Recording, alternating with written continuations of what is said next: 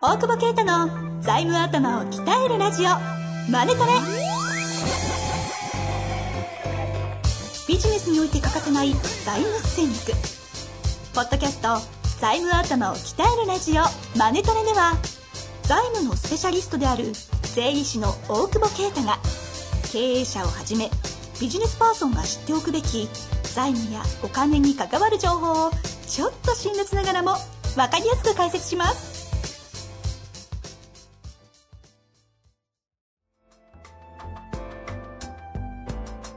こんにちは、遠藤和樹です。大久保啓太の財務頭を鍛えるラジオ、マネトレ。大久保先生、よろしくお願いいたします。お願いし ます。おかえりなさい。ね、眠そうすぎでしょ、眠いそれは。眠い。か何そのサングラ サングラスス。。レイバこれ松田優作コスプレ です。ン。 いや、これ、見せたいな なんか、 PDF で PDF で挟み込みますかいいね いいっすかやって。 えダメだよ。ベスパだった、ベス パ。ベスパ買ったんですか買ったよ本当に買ったんですかなんでこと散々言ってましたもんね。そうだよ。探偵物語よ。コスプレで。 まさに、まさに、変なおじさんだよ、どんどんね。やばいですね。この間、たまたま、うん。ああ、ね。ふらーっと銀座を歩いてたら、もう収録の後でしょ。もう収録の後に銀座歩いてたら本当にすれ違って、マフィアでしたよね。あれ、な靴なんすかあれ。いいよ。え、あれ何でしたっけあの靴。いい内え緒。ダメダメ。毛が生えてるやつで、パーがファーサンダルみたいになってるサンダルと、にねやべえやついると思ったら、おお、大久保さんだみたいな。しかも、えそれこそ変なサングラスして、でもさ変じゃないよ、別に。短パン履いて、ボッサボッサの、でもうるスせリえッパ、ごめんなさい、やめました。難民スタイルで一番最上ね。 そう、難民スタイル。そう、いや、そんなね、大久保先生、今日はシンガポール帰りということで、お帰りなさいという話だったんですがあー、、ありがとうございますあはのい。眠いですね。はい。最近何、眠いはいいです。はいはいはい。最近何してるんですかと。え何してるんですか最近しょっちゅうシンガポール行ってませんかそうですね。えちょっと悪いこと。え いや、それみんな本当に疑いますよ。 いろいろな意味で。 いやいやいやいや。あれかな、これかな と。 な、何がですかシンガポールシンガポー進ル出の支援ですよ。とかですよ。と、とね、濁さなくていいじゃないですか、とかって。実際何なんですかこう、ここ最近のシンガポールの本当に動きは。その辺の話を今日はしたいじゃないですか、せっかくなので。おー、はいはいはい。まあ、シンガポールで、まあ投資脳みたいな、投資の、その経営の脳からこう投資脳にした方がいいっていう。あ脳科学をやってるキャリティが、あ、西田先生が。そうそうそうやってるビジネスモデル塾の、まあ、シンガポール版あをやーってて、まあ、あ、そそうこいういうこと。講師として行ってる部分と、まあ、あとは現地のクライアントとちょっと打ち合わせとかあししててますけど、まあ、やっぱりなんかこっちでいろんな話をしてても、いやよく、なんていうかね、なんか頭では理解するけど、やっぱ金利で食ってるやつを見ないと、投資ってこんな感じなんだみたいなのがはいはい。ちょっとわかんないのかなと思って、まあ節税の目的といろいろあるんですけど、日本のマーケットがちっちゃくなるから、えー海外出したいよねっていう人もいるし、あとはその節税で、なんかできんじゃないかって思う人がいたり、うんうんうん。まああとはそうね、えー金融商品日本にない金融商品とかってなんかどうなのみたいなのをまああんま金融商品の話は多分日本であの話すとダメなんでここでは話さないけどえ いやだって捕まる あのまあ営業してないからいいんだと思うけど、ええまあいい利回りのものもねいろいろあるっていうのを確かにこの辺ってこう、なんかうんタックスヘイブンがなんだ、そうそうそうそうこうね、節税のために使えるだ。そうそうそうただ、ようわからんと。そうなんだかから肌感としてよくわかんないですもんね。そう。で、みんなやっぱりシンガポール税金安いんでしょうで。まあ安いんだけど。で、なんか、なんか無理やりやりゃできんじゃないかみたいなのを、何かまあ、まず説教からですね。まずそんなに税金甘くねえぞとあ。それこそほら、仮想通貨系も来ましたけあ、どあ、ああ、ああ。そんなに甘くねえっていう現実を。現実をね、分かんなきゃいけないとは思うんですよね。ちゃんと享受するっていうことから。うんうん。うん非居住者だダメだと。そうそうそうそう。ほとんど分かってないですもんね、やっぱね。分かんないですよ。じゃあそのあたりをは、いちょうど私もわからない、はいはいはいはい。あの、ちょうどいいあ、そう、確かにねリ。スナーの代表がいますのはでいはいはい、はちょっと説教をしていただきましょうよ、今日は。い。さすがなんか、うまいね、進め方が。ということでね、やっていきたいシンガポールにも、とあ思いますの、遠藤くんのファンいたよ。本当ですかありがうとうん。ございなます。んか、面白いですよ。いや、俺面じゃね白えいのよは、俺じゃねえのどう考えても、大久保啓太先生じゃないですかね。 はい、というわけでね、はいシンガポールの話。どっから行くんですか、これ。だって、節税だけ話したって、なんかもう一回終わっちゃいそうですし。まあまあ、そうっす、節税の話、やっぱ税率が低いんですよ。シンガポールだけにかか、あじゃだけじゃなくて、オフショア地域っていうものですね。が、あの、まあ、もともと植民地だったところとかが多いですけど、金融が発達して、要するにそのイギリスだったりが支配してた領土で、お金がやっぱ危ないから、うん支配、あの、反乱とか起きたらね。だからそれを、その、リスクヘッジで分散していこうと。そうですね、銀行に。で、イギリス本国に送るとイギリスで課税されちゃうから、あの、そこに、非課税というかうん、金融が安いと、あ、えっと、ごめん、税率、税率が安い、えー、地域を作って、っていうので金融が発達してったと。はいはいはい。神々だね、俺神々の前 に、はいもう喋るの疲れてめんどくさ くなりそうで、ちそょっとんなドことキドキしてました。そんなもんですもうやめようとか言いそんなそもうんで。ですなるほどですね。うそういうこう歴史的背景があった中で、こう、オフショアっていうのが生まれていずっると、ずと。っと英語だったから、いや、嘘つくね。ツッコミ早いな。 そうそうそう。はい日本語はちょっとあれなんだけど。まあま あ、その中で香港だとか、まあ香港が法人税16.5かな。で、えーシンガポールも17%ぐらいなんだけど、はいまあ他のいろんな免税を入れると本当に5%から10%ぐらいの法人税だし、個人も一応0から22%なんだけど、一番やっぱ大きいのはキャピタルゲイン、キャピタルゲイン、えーが非課税。うんうんうん。なんか配当でもらえば、税金かかんないとか、え、これ、キャピタルゲインが、かなしなしなし。ゼロなんですゼねロ。これも、ゼまあ、知ってる人は常識なんでしょういけど。やいや、でもね、はいあの結構知らないと思いますよね。え、インカムはインカムゲイン、年間はだからら、所得税が、そのぐらいのレートと、まあ、法人税。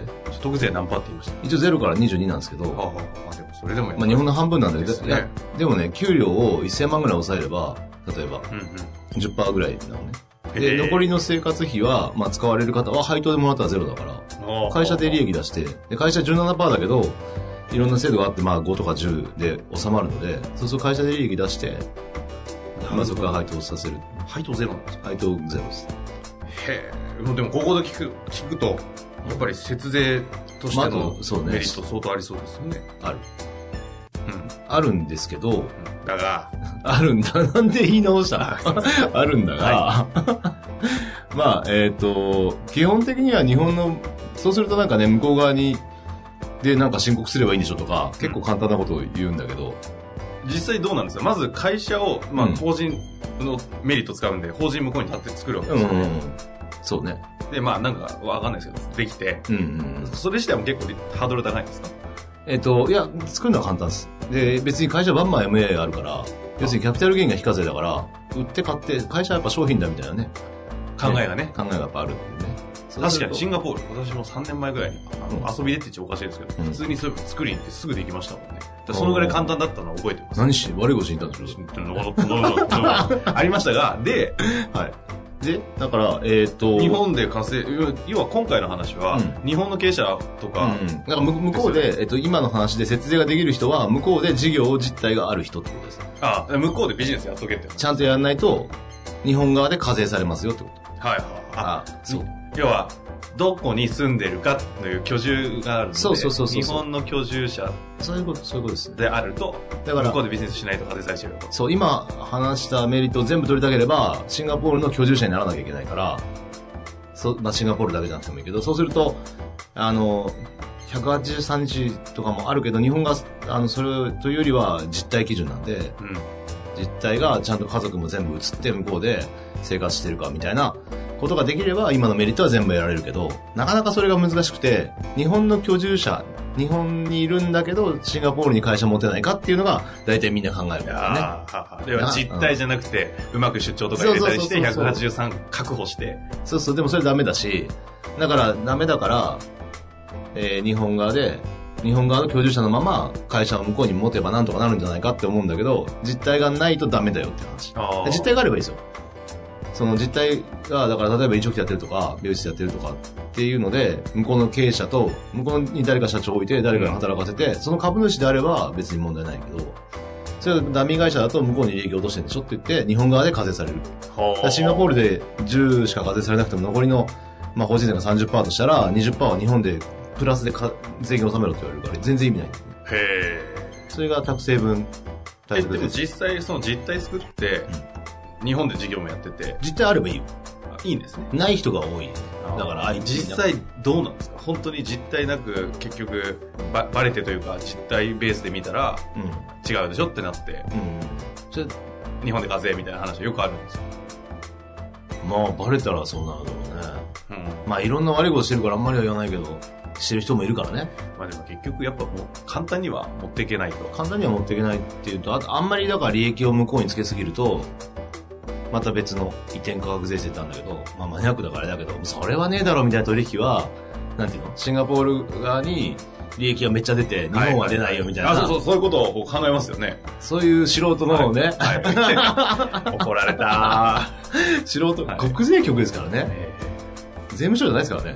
局が来ることもあるからね。気をつけた方がいいです。優秀ですから、皆さん。なるほどでね。官僚の方々ですからそうね。、だから、まあだから、移転価格税制で。要するに他やらの、れる他の会社に売ってるような額で売ってれば問題ないけど、と。うん。っていう、いろんな、まあハードルがあるなっていうふうに思ってえて、えまあね、相続税対策で言ってた人もいるけど、まあ5年だからいけただけど、10年以上いなきゃいけなく改正されたから、10年以上いてってなかなか厳しいよねっていう。 10年10年だと本当に住んでる人だよね。なので、なんかそういう、あのー勘違いとか、あと日本に持ってきたら課税されるとか、勘違いとして。ってことですえね。っ、えーと、日本円にした時にか、税金かかるんですよねって。この間一緒にいた税理士も言ってましたからね。シンガシンガポールの、シンガポールの。シンガポールで利益を出します、はいで、日本円で持ってくる時に課税されるんですよねって言われるんですけど。ああ、そういう理解ね。いや、もなるほうどで、ももう日本は全世界所得課税なんで、はいはい要するに世界中のどこで利益を上げようと日本居住者は、日本の税税金を取られるっていうこでとにな紐ってるづのできが、すどこにす、に居住者であるかで、そうってそうことですね。で、それが日本円にしたらとかじゃないので、うん要するに、そうですね、仮想通貨の時も同じだけど、利利利益が確定したら、日本人であれば、そどうこにだから住んでようが、あ、じゃどこにいようが。そうそうそうそう。だから海外の売り上げをビットコインでもらっても日本で風ですよって話。なえるほ円じゃなくても。っていうのがなななかなかあれだな思ど。って意外と理解されてない話そだうと。で、やっぱりそう考えてた時に気づくのは、とはいってもシンガポール法人は低い税率で稼げるわけですよ。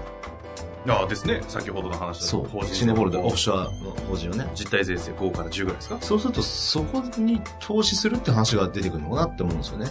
自分が行くんじゃなくて、ああ、会社持って自分が事業やるというよりも、うんうんうん。そうそうそう。投資家、あ、投資能って言ってたの、そういうこと。そういうことです。はあ。だだって優秀な経営者集める、大体自分より優秀な経営者いっぱいいると思いません いやいや、本当に。まあまあ、そうですね。だってね、トヨタの株に投資するってことはね、優秀なトヨタの社長と社員さんにね、働いてもらってるんですそうかですね、確かに。ら。うん、ただね、リスクが低い分リターンも低いと思うんえですけど、え皆さんのね、中小企業はやっぱりリスクが高いから、役員給与とかのリターンも高いとはうん思うけどうね。んうんうんなので、まあ、えっ、と、これから、その、なんていうかね、100年生きていくような時代の中で、中小企業で退職して退職金もらって、運用もせずに、あと35年とか65で引退したらね、生きれんのって考えると、結構きつくねって思ってて、はそうするといろんな複数のところで、レイヤーで稼いでいかなきゃいけないからあ、資産形成ですね。そう、していかないと、その、まあね、まあベーシックインカムどうなるかとかもあるかもしれないけど、ええでも今の生活の水準ってなかなか落とせないですからね。まあですし、経営者の方とかが多いじゃないですか、リスナーのう方。んそういう意味で言うと、ベーシックインカムとかじゃまあないまあまあ側の人間たちです。いや、そうそう、最初食えなかったらそれかもしれないけど、そうじゃなくて仕掛けられることって今、その、種銭があるうちだろうと思ってるんで、で、そこがやっぱ面白いなと思って、それを海外に投資しろっていうだけじゃないけど、日本の調達天国な、今ボーナスステージだと思うから、ああそうレいートがうだことっ てうん、異常じゃないですか。5%なら僕借りたら返すなんて言いませんよ。返しましょう。か、もう借りになって言うかもしれないよね。別にね、消費者金融って借りろとか言ってないから、やっぱ1%とかだからさ、ただだろうっていう。そうすると、じゃあ、日本でビジネスやって出た利益を、うん。そのシンガポールとかで、そうそうそう、投資運用にすると運用すか。るとか回そうという話を。それで国内に関してもやっぱ別に海外だけじゃないけど、やっぱ日本国内だとわかんないから、シンガポールの金融街とか見ると、わか、わかるというか、なんか裸感感で大うんそうすると、あ、なんか、ちょっとこのままじゃ事業で投資して、んいけんのかなみたいなことを感じはいはいはい。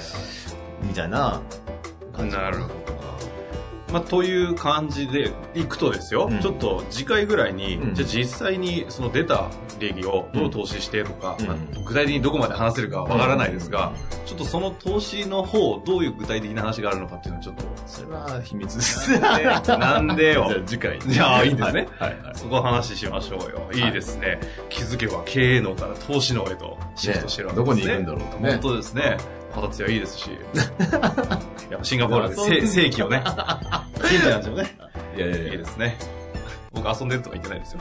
遊んでないです本当にずっと働いてまいしや、みたいですね。たうんいや、本当に忙しく、あの、他の方から聞きましたけど、むっちゃ公演とか頑張ってたって聞いた んでね。 うるせえだな。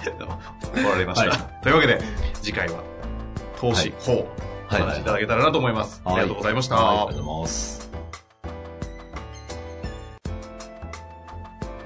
本日の番組はいかがでしたか番組では大久保携帯の質問を受け付けておりますウェブ検索で「税理士カラーズと入力し検索結果に出てくるオフィシャルウェブサイトにアクセスその中のポッドキャストのバナーから質問フォームにご入力くださいまたオフィシャルウェブサイトでは無料メルマガも配信中ですぜひ遊びに来てくださいね